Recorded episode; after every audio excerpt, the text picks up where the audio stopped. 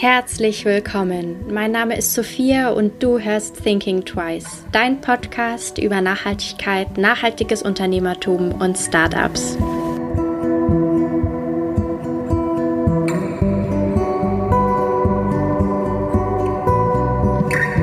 Bei dem Nürnberger Unternehmen Kleider machen Bräute gibt es nachhaltige Brautmode. Zum einen können dort Secondhand-Kleider gekauft werden, zum anderen aber auch die eigene Kollektion aus nachhaltigen Fasern und Materialien. Ich durfte das Team in Nürnberg in ihrem Atelier besuchen und hoffe, euch gefällt das Gespräch genauso gut wie mir. Herzlich willkommen zu meinem Podcast. Heute habe ich zwei bzw. drei Gäste hier. Hallihallo. Hallo. Hallo. Wieder live in Nürnberg. Voll cool. Äh, wollt ihr euch mal alle vorstellen? Wer seid ihr denn? Ich bin der Andi, Gründer von Kleider machen Bräute, zusammen mit der Saskia. Ähm, und verantworte bei uns ähm, die Finanzen ähm, und die Unternehmensentwicklung und die IT. Genau. Mhm. Ich bin Steffi, ähm, für den Bereich Marketing und Sales bei Kleidermachen Bräute verantwortlich und äh, unterstütze den Andi heute im Podcast. Sehr cool. Und ich bin die Kara. Ich bin äh, erst seit zwei Wochen bei Kleidermachen Bräute und unterstütze ein bisschen ähm, in Sachen Insta-Content. Genau, Kara ist so ein bisschen die Stimme aus dem Off. Hier. Ich halte mich heute eher zurück. genau.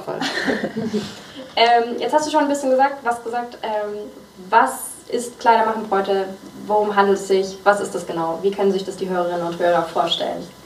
Kleider machen Bräute macht in erster Linie nachhaltige Brautmode. Mhm. Ähm, und wir haben zwei Standbeine. Einerseits ähm, die gebrauchte Brautmode, das heißt, wir kaufen auf Kommission gebrauchte Brautkleider von Privatfrauen an. Mhm. Dafür haben wir eine Plattform, wo man ganz easy ähm, das Brautkleid uns anbieten kann. Wir melden uns dann mit einem Angebot, dann nehmen wir es ins Sortiment und wenn es verkauft ist, erhält man den vereinbarten Kaufpreis und macht damit auch eine neue Braut ähm, mit einem gebrauchten Brautkleid glücklich. Ähm, und unser zweites Standbein ähm, ist unsere eigene nachhaltige Kollektion. Ähm, die wird zum einen ähm, aus nachhaltigen Materialien. Ähm, wir verwenden zum Beispiel einen recycelten Chiffon, der aus recycelten PET-Flaschen hergestellt wird. und zum anderen produzieren wir in Bayern, also local, cool. und da zahlt man eben auch gute Löhne. Ja, voll. Mm, wie bist du da so dahin gekommen? So ein, sag ich jetzt mal, so ein Kerl und Brautmode ist jetzt nicht so, um es einfach mal so richtig platt zu sagen, ist jetzt nicht so der erste Weg, oder? Ja, also viele wundern sich auch immer, ähm, vor allem wenn ich mein Studium irgendwie dann noch erwähne. Also ich habe Wirtschaftsinformatik studiert und viele denken immer, das passt überhaupt nicht zusammen. Aber ich bin schon mit Brautmode aufgewachsen. Ähm, wenn man jetzt Kleider machen wollte, ähm, ja mal in, äh, äh, ja, wenn man die Vergangenheit so betrachtet, könnte man eigentlich sagen, der Startschuss war 1992, als meine Eltern geheiratet haben. Meine Mama mit einem gebrauchten Brautkleid. Ähm, und als sie das Kleid gekauft hat, stand für sie fest, dass sie einen Laden für gebrauchte Brautkleider eröffnen möchte. Und ähm, Genau, fünf Jahre später, 1997, hat sie das dann gemacht, hat mhm. den Laden auch dann zufällig, hat er, wo sie ihr Brautkleid gekauft hat, ähm, sich gerade aufgelöst, sie hat das Sortiment übernommen ähm, und so ist eigentlich das erstmal losgegangen. Sie hat das Ganze dann bis ähm, 2007 gemacht mhm. Ähm, und dann an ihre damalige Schneiderin weitergegeben. Mhm. Ähm, dann war das erstmal unabhängig von uns und mir und ich hatte aber immer im Hinterkopf, also ich bin früher schon immer ans Telefon gegangen als kleiner Junge und sie dachten auch von der Stimmlage, dass es meine Mama ist. ähm, aber ich dachte mir schon immer, irgendwie ist bei gebrauchter Brautmode in dieser Branche total viel Potenzial, weil es einfach ein perfektes Kleidungsstück für Secondhand ist, weil es einfach nur einmal ähm, getragen wird, danach überhaupt nicht abgenutzt ist und nochmal benutzt werden kann. Und dass ja die, die beste Form der Nachhaltigkeit ist, wenn man einfach Sachen öfter nutzt. Ähm, genau. Ähm, 2016 habe ich dann ähm, erstmal alleine mit den Planungen ähm, für Kleider machen Bräute begonnen, ähm, dann mit unterschiedlichen Personen ähm, erstmal gearbeitet und schließlich dann mit äh, Saskia das Unternehmen gegründet in 2017. Genau, und die Schneiderin, die damals den Laden von meiner Mama übernommen hat, hat den mittlerweile auch aufgehört und arbeitet wieder bei uns als Schneiderin. So schließt sich so ein bisschen der Kreis. Ähm, genau, also die war wirklich von Anfang an seit 97 dabei. Und wenn man jetzt bei uns äh, an einem Montag einen Abstecktermin ausmacht, dann kriegt man von der Heidi das Brautkleid geändert. Voll schön.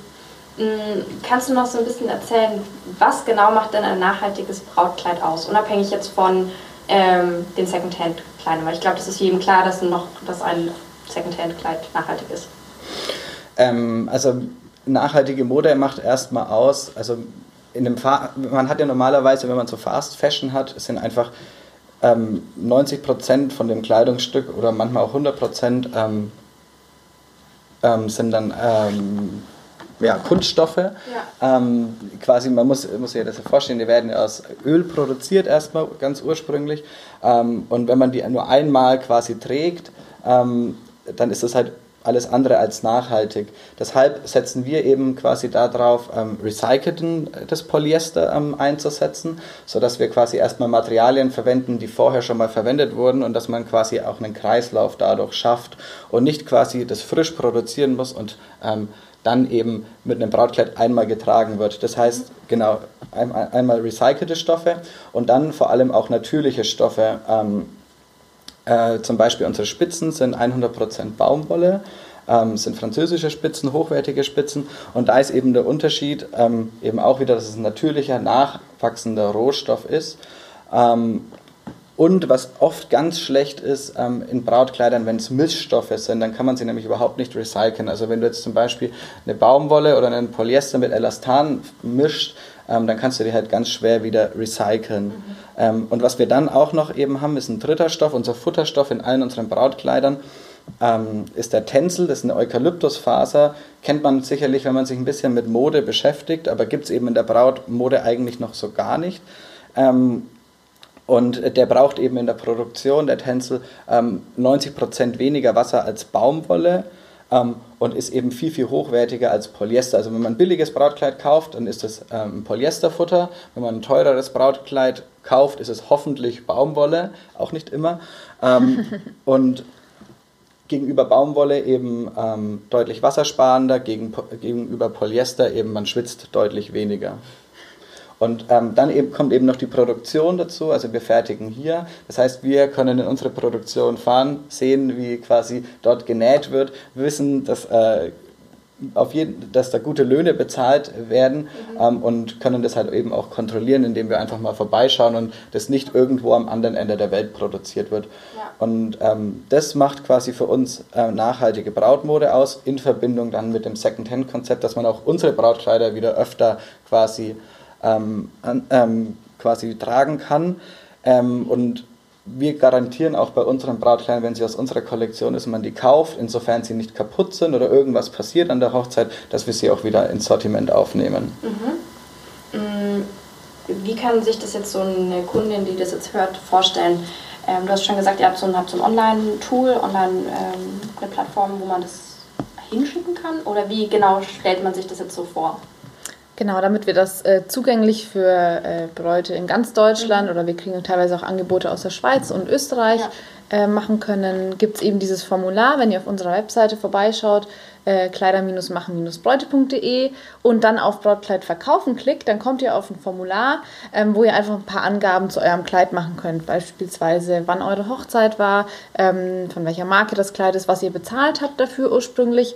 Dazu könnt ihr noch ein paar Bilder hochladen und äh, auf Basis dieser Angaben ähm, gucken wir uns dann an, ob das Kleid äh, in unser Sortiment passt. Wir sind natürlich auch ähm, gebunden daran, äh, wie die Verkaufschancen für die Kleider sind. Ähm, beispielsweise Kleider, die jetzt schon fünf, sechs Jahre alt sind, ähm, die werden natürlich vielleicht vom Stil her nicht mehr so nachgefragt. Da tun wir uns dann auch schwer. Aber alles, was noch relativ aktuell ist, bekommt dann ein Angebot von uns zugeschickt. Und ähm, sofern du als Verkäuferin damit einverstanden bist, ähm, kannst du uns dein Kleid dann zusenden, entweder per Post oder gern auch bei uns vorbeikommen und dir mal anschauen, wie es hier so in Nürnberg aussieht. Ähm, und dann nehmen wir das mit auf und dann, ähm, ich weiß nicht, wir können ja dann vielleicht auch nochmal auf Insta ein paar Bilder zeigen. Dann landet es hier in unserem Showroom, äh, der wie ein ganz normaler Brautladen aussieht. Ähm, ja und wird da hochwertig präsentiert und ähm, die Verkaufschancen im Vergleich zu einem Privatverkauf auf jeden Fall gesteigert. Ne? Ja. Was war so das verrückteste Angebot, was ihr bekommen habt von einem Brautkleid? Also im Sinne von Stil, so total ausgefallen oder also was da so? Also es ist immer mal wieder, sind schon ähm, ein paar verrückte Kleider dabei. Ähm, oder ich sag jetzt mal extravagant. Ja, ja. ja. Ähm, da gucken wir dann auch, also wir finden es total cool, ähm, wenn sich auch die Bräute was trauen. Ähm, mhm. Wir nehmen da auch teilweise dann was an. Ähm, wir haben hier hinten zum Beispiel eins hängen, das kann ich dir dann mal zeigen, so mit ganz tiefen Cutouts. Das ist dann für wirklich mutige. aber uns wurden auch schon Kleider angeboten, wo dann das Hochzeitsjahr irgendwie 1994 war oder so. Ähm, süß. Total süß, ja, dass auch die, die Besitzerin sich da Gedanken macht und sagt, hey, eigentlich würde ich es äh, dem Kleid nochmal gönnen. Ja. Ähm, ich glaube, da hatten wir bisher, ich glaube, wir hatten sogar schon mal eins von 95 97. oder 97, genau. Und das hat auch wieder eine Besitzerin gefunden, aber das sind dann tatsächlich äh, Ausnahmen, die einem aber dann auch im Gedächtnis bleiben. Mhm. Ich kann mir vorstellen, dass man da auch ganz viele so bei der Mama gefundene Sachen, vielleicht mal finde so Brautkleid von der Mama noch Genau. Wobei ähm, ich glaube, wie es früher war, dass ähm, ein Brautkleid über Generationen weitergegeben mhm. wurde, ähm, ist einfach nicht mehr der Zahn der Zeit. Die mhm. Mädels, die wollen wirklich hier in den Laden kommen, dieses Erlebnis haben, natürlich auch mit der Mama in den meisten Fällen, ja. Ähm, aber die wollen dann trotzdem was, ähm, gerade auch mit Social Media, wo du ja von allen Seiten bombardiert wirst mit ähm, äh, mit, mit Infos, mit den neuesten Trends, mit ähm, den ja. super high glossy Bildern. Ähm, ja. Da möchte man dann natürlich auch was Aktuelles. Das kann Voll. ich auch verstehen. Voll. Mhm. Nochmal zur Gründung zurückzukommen oder zu diesem ganzen Gründungsprozess. Wie waren so die Reaktionen aus dem sozialen Umfeld oder aus dem Umfeld allgemein? Ich meine, die wussten jetzt auch die, der Hintergrund mit deiner Mama und so, aber wie waren so die Leute drauf? Also die schärfste Kritikerin war auf jeden Fall meine Mama. ja, aber auch größte Unterstützerin, oder? Ja, also sie ist nach wie vor die größte Unterstützerin, ist ungefähr einmal im Monat auch hier und cool. berät. Sie unterstützt uns auch in der Buchhaltung, also sie ist Lohnbuchhalterin auch von Beruf. Ähm, aber ihr größter Gedanke oder ihr erster Gedanke war, als ich gesagt habe, ich möchte das machen, ähm, war, dass ich, dass es halt verrückt sei, weil ich quasi ja das persönliche Beraten, also mit, mit Umziehen und so, ist halt sehr schwierig als Mann. Man sieht es ja manchmal bei zwischen Tüll und Tränen, aber da sind die dann halt auch zu zweit und es hilft jemand in der Umkleide, dass irgendwie ein Mann berät. Ähm, das heißt, ich berate bei uns nicht und meine Mama hat es als größtes ah. Hindernis gesehen, dass ich quasi den, den ausführenden Part in, quasi bei Kleider machen Bräute, also ähm, man berät ähm, und findet zusammen ein Brautkleid eigentlich ich nicht wirklich machen kann, zumindest nicht ohne Hilfe. Das heißt, wenn irgendjemand ausfällt, kann ich das nicht übernehmen. Ähm, und das war so der größte Kritikpunkt, weil man fängt ja sehr klein an und ist erstmal irgendwie alleine. Ja. Ähm, da war das natürlich dann super, dass Saskia dann, ähm, nachdem ich da irgendwie ein paar Pläne gemacht habe, irgendwie dazu kam. Ja. Ähm, aber das war so, ja, die erste Reaktion von meiner Mama. Mein Papa hat sich dem Ganzen angeschlossen. ähm, und ähm, jetzt auch, wenn ich es irgendwie, irgendwie auf äh, Partys oder irgendwo erzähle, was ich mache, und viele wissen ja auch irgendwie, oder viele kennen mich ja noch aus dem Studium, wo wir irgendwie Wirtschaftsinformatik studiert haben, ähm, und finden das dann immer komisch.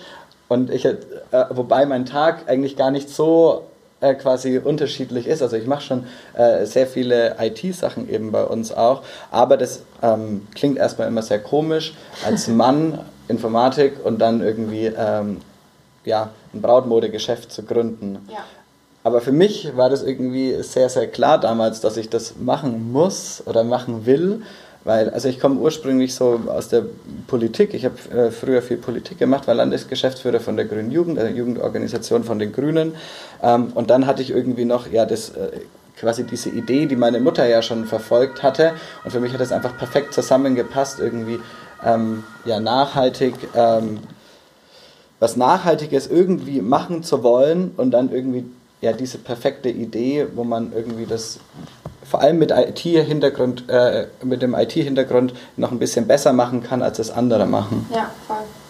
Voll. Das bringt natürlich auch total viele Vorteile, so professionelle Webseite und so.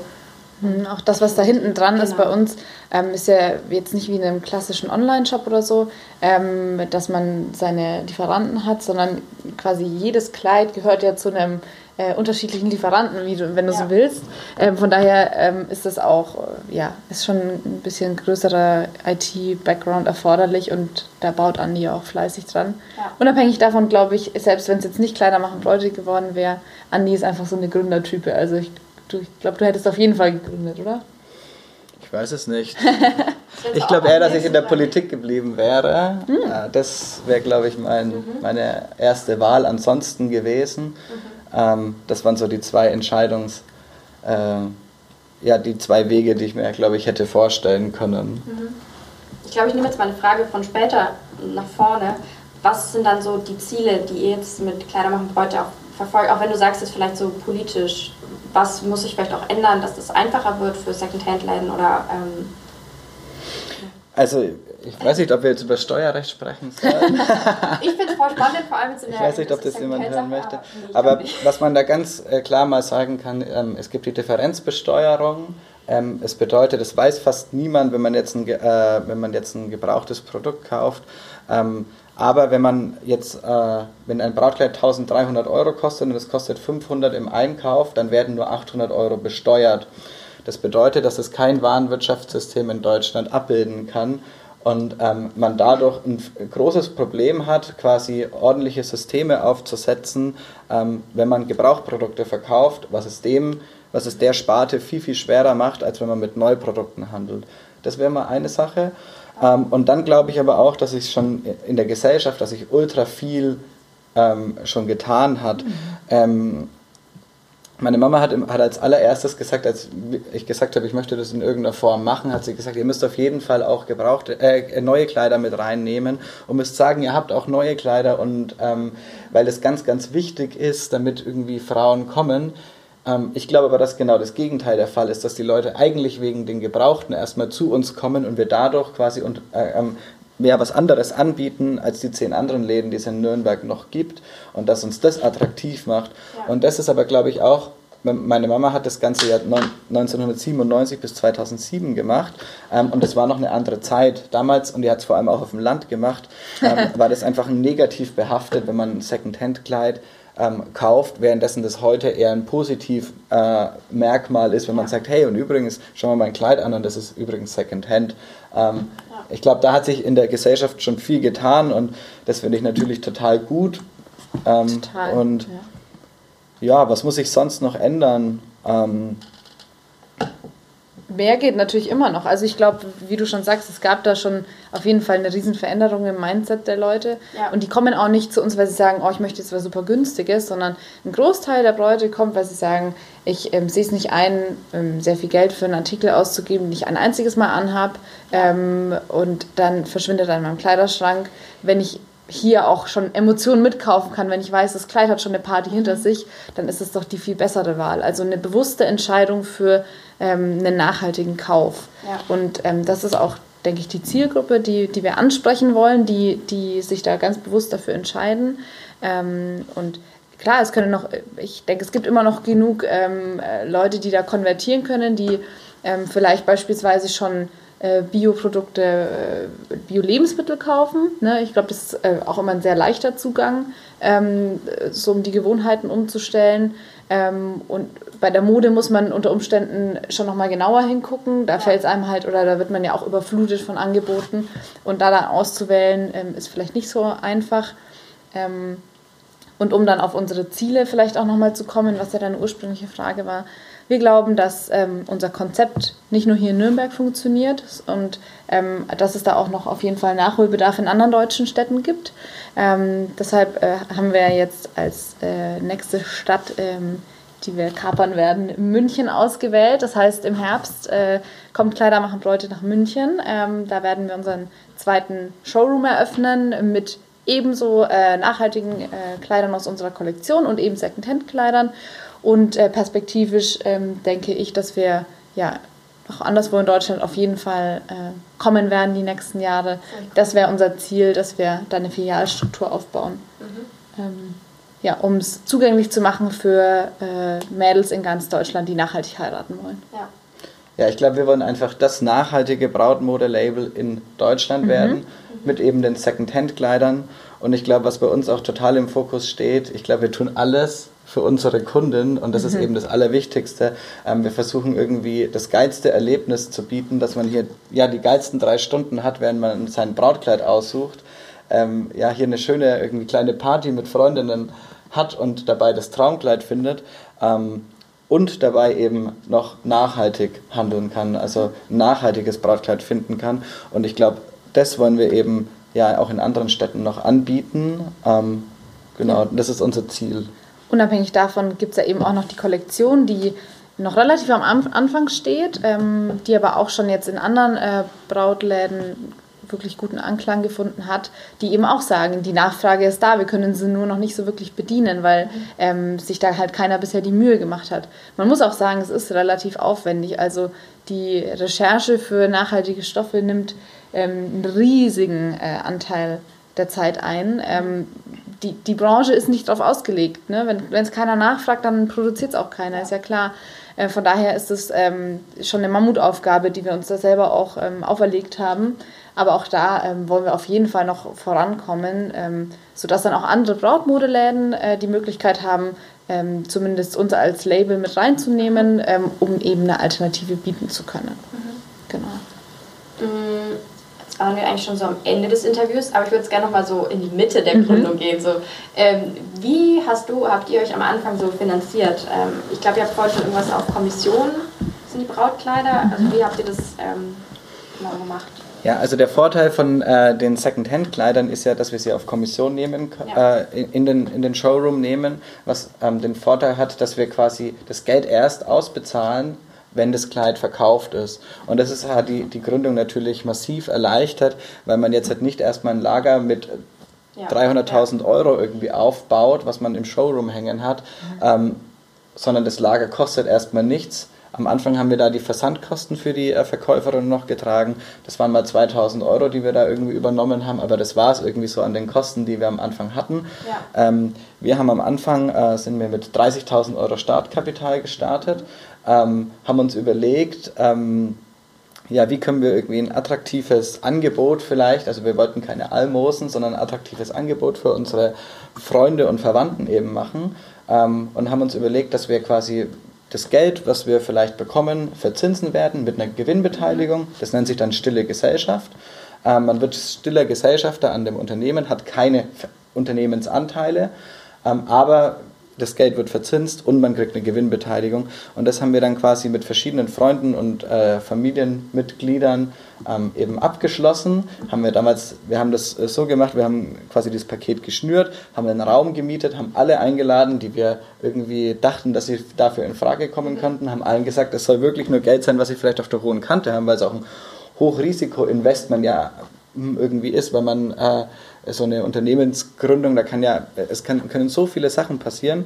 Ähm, und dann haben wir eigentlich total easy, wir hätten noch mehr, viel mehr Geld aufnehmen können, haben wir dann die 30.000 Euro, die wir wollten, eben zusammenbekommen und haben angefangen. Also ich glaube, dass das Thema Finanzierung zu Unrecht, ähm, dass, es, dass man so viel Angst davor hat. Ich glaube, wenn man da einfach sich überlegt, okay, welchen Mehrwert kann ich schaffen und wer sind Menschen, die an mich glauben, also die mir zutrauen, ähm, quasi ein cooles Ding aufzuziehen. Und zu denen muss man gehen und äh, zu denen sagen, hey, ich bräuchte irgendwie Unterstützung. Ähm, wenn das gut geht, kannst du massiv ähm, davon profitieren. Ich kann mal ein kleines Zahlenbeispiel geben. Ähm, also wir haben die stillen Gesellschaften Anfang 2018 aufgenommen ähm, und stehen ja jetzt Mitte 2020. Ähm, ich habe letzte Woche zufällig erst so ein stilles Gesellschafterkonto 1 durchgerechnet ähm, und da haben, hat die Person 5000 Euro uns gegeben und steht jetzt bei 6200. Ähm, das würde man auf der Bank niemals bekommen. Natürlich birgt es ein bisschen mehr Risiko. Aber ich glaube, wenn man sowas eben jemandem vorrechnen kann und sagt, hey, schau mal, wenn das gut geht, dann kann aus deinem Geld halt viel mehr werden als auf der Bank. Und wenn du es verlieren solltest, weil irgendwas passiert, es sollte halt vielleicht ein Geldbetrag sein, der jetzt nicht deine Existenz bedroht. Aber dann findet man, glaube ich, immer Leute, die einem da helfen und ähm, die an einen glauben und man sollte da keine Angst davor haben, sondern einfach sich was überlegen, an die Leute ra äh, rausgehen und dann kriegt, dann funktioniert das auch. Hm. Ja, das glaube ich auch. Es gibt immer Leute, die irgendwie an einen glauben und einen unterstützen wollen. Man muss, glaube ich, manchmal einfach nur fragen.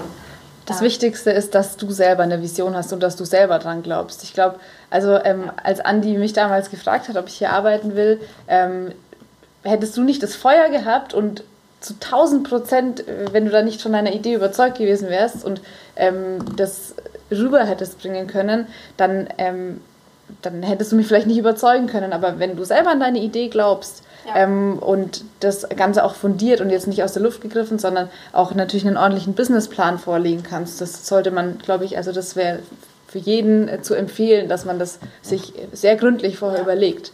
Ähm, dann musst du auch keine Berührungsängste haben, damit rauszugehen und die Leute zu fragen.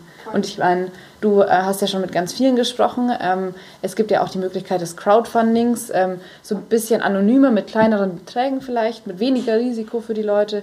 Oder eben, ich meine, wenn, wenn du deine Familie nicht überzeugen kannst, äh, deine Freunde nicht überzeugen kannst, dann bist du vielleicht noch nicht so weit. Aber wenn es der richtige Zeitpunkt ist, dann werden die dich unterstützen. Genau, also ich glaube, das ist immer der erste Schritt, irgendwie Friends and Family irgendwie mal zu fragen. Und wenn man, also es gibt, es gibt auch, es kommt ja ein bisschen auf die Verhältnisse auf, in denen man aufwächst. Ähm, aber oft gibt es ja in der Familie irgendwie vielleicht auch einen Onkel, der zum Beispiel irgendwie, also oder eine, eine, oder eine, oder eine Tante oder ähm, also ich glaube, nur nicht jeder ist irgendwie mit, mit Eltern, die irgendwie 5000 Euro auf der hohen Kante haben gesegnet, aber man kennt bestimmt irgendjemanden. Und die muss man überzeugen können. Ich glaube, ansonsten macht es auch wenig Sinn weiter. Oder da muss man nochmal überlegen, okay, genau. was fehlt denn noch an meinem Konzept? Wo könnte ich irgendwie noch eine, wo, wo, wo, wo muss ich noch irgendwie ein bisschen ähm, das Konzept verbessern? Und dann kann man die auch überzeugen und dann funktioniert dann das auch. Losgehen. Dann kann losgehen. Das passt eigentlich total gut zu meiner allerletzten Frage. Ähm, was sind so eure Learnings, die ihr gerne weitergeben würdet? An jemanden oder an eine, die gerade gründen möchte, eine Idee hat? Also ich glaube, ähm, ich glaube, ich habe das schon relativ früh gelernt, aber das war am Anfang eben, wir haben ich habe am Anfang relativ lang den Businessplan geschrieben und ähm, lang geplant und ich finde den Businessplan auch total wichtig zu machen oder ja, ich finde es auch, oder zumindest ein Konzept zu erstellen. Es muss jetzt kein irgendwie ausformulierter Businessplan sein, aber ich glaube, das Allerwichtigste ist immer einfach machen und wenn wenn, wenn man die Leute, wenn man, wenn man seine Verwandten zum Beispiel noch nicht überzeugen kann, dann ähm, nochmal irgendwie gucken, wo fehlt es da noch, ähm, aber sofort rausgehen, sofort fragen, weil wenn man das Feedback nicht hat, dreht man sich gedanklich im Kreis, aber wenn man das Feedback kriegt, kann man es integrieren. Ja, ähm, genauso im Marketing oder so haben wir jetzt gemerkt, irgendwie einfach Leute fragen, es will einem immer jemand helfen. Wenn man irgendein Problem hat, einfach andere Gründe anrufen, hey, hast du das auch schon mal gehabt, das Problem, was mache ich denn da, einfach, also nicht so lange nachdenken, früher ins Machen kommen und dann äh, findet sich für alles eine Lösung. Das ist, glaube ich, das Allerwichtigste, dass man nicht immer denkt, ich bin noch nicht so weit. Man, man muss immer einfach selbstbewusst sagen, hey, ich habe mir das überlegt, wie findet ihr das? Und gleichzeitig, ähm, ja, wir streben ja bestimmt alle nach Perfektion in dem, was wir tun, ja. aber ähm, die, de, dein Kunde erwartet es gar nicht unbedingt von dir. Du musst nicht zu 1000 Prozent perfekt sein. Wir sind alle Menschen und ähm, wenn es irgendwo noch nicht ganz ausgereift ist, ähm, dann sagt dir das vielleicht mal jemand, ja. ähm, weist dich darauf hin, hey, da fehlt noch irgendwo eine Info. Und dann sagst du, oh, voll gut, dass, dass du uns darauf hingewiesen hast, ähm, dann integrieren wir das noch. Aber das ähm, nimmt dir keiner übel und das wird nicht die Kaufentscheidung des Kunden sein, ob du die Perfektion in Person bist oder ob ähm, ich meine, wir sind ein Startup, da ist manchmal auch, an manchen Tagen, Tagen ist es hektisch, da ist mal Chaos. Sei freundlich zu den Leuten, ähm, die du überzeugen willst. Das ist das Allerwichtigste. Der Kunde ist König oder in unserem Fall die Kundin. Ähm, und dann kann eigentlich schon nichts mehr schiefgehen. Und dann, wenn Fehler passieren, dann musst du halt einfach dafür gerade stehen und dann ist das überhaupt kein Stress. Mhm. Also ich denke, das ist auch super wichtig. Voll, voll. Finde ich auch so. Perfektion ist zwar ein Ansatz, den man, glaube ich, gerne, oder das würde man gerne immer sein, aber Frage ist auch, was perfekt ist und ob das auch so erstrebenswert ist oder ob das nicht total langweilig wäre. Eben, und du wirst es sowieso nie erreichen, weil selbst wenn du das, was du dir ursprünglich mal als Ziel gesetzt hast, erreichst, ähm, dann an, bei dem Punkt, äh, wo du es dann erreicht hast, bist du sowieso schon wieder ganz woanders Voll. gedanklich. Von daher ähm, ist es sowieso ja ein, ein ewiger Prozess. Ganz klar.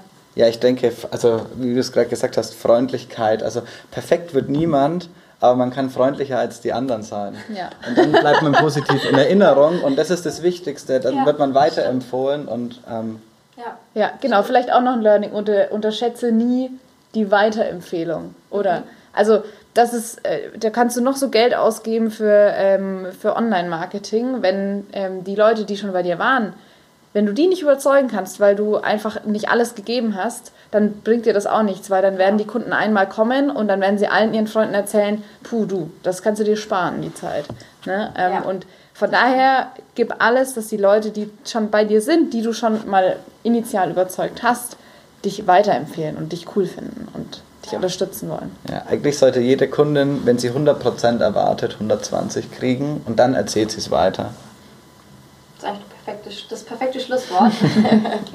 ich werde wie immer ähm, eure Webseite, Facebook und Instagram natürlich verlinken in den Show Notes, damit die Hörerinnen und Hörer euch finden können weiterempfehlen können, was auch immer. Ähm, und bedanke mich für eure Zeit. Ganz lieben Dank. Vielen, vielen Dank, dass du uns eingeladen hast. Sehr gerne. Wir fühlen uns Vielen sehr geehrt. Dank. Erster Podcast hat Spaß gemacht. Ich hoffe, dir hat diese Folge gefallen. Wenn ja, erzähle es gerne weiter an andere wundervolle Menschen, Freunde, Familie und lass es sie wissen. Du kannst mich auch sehr gerne bewerten und dann freue ich mich aufs nächste Mal.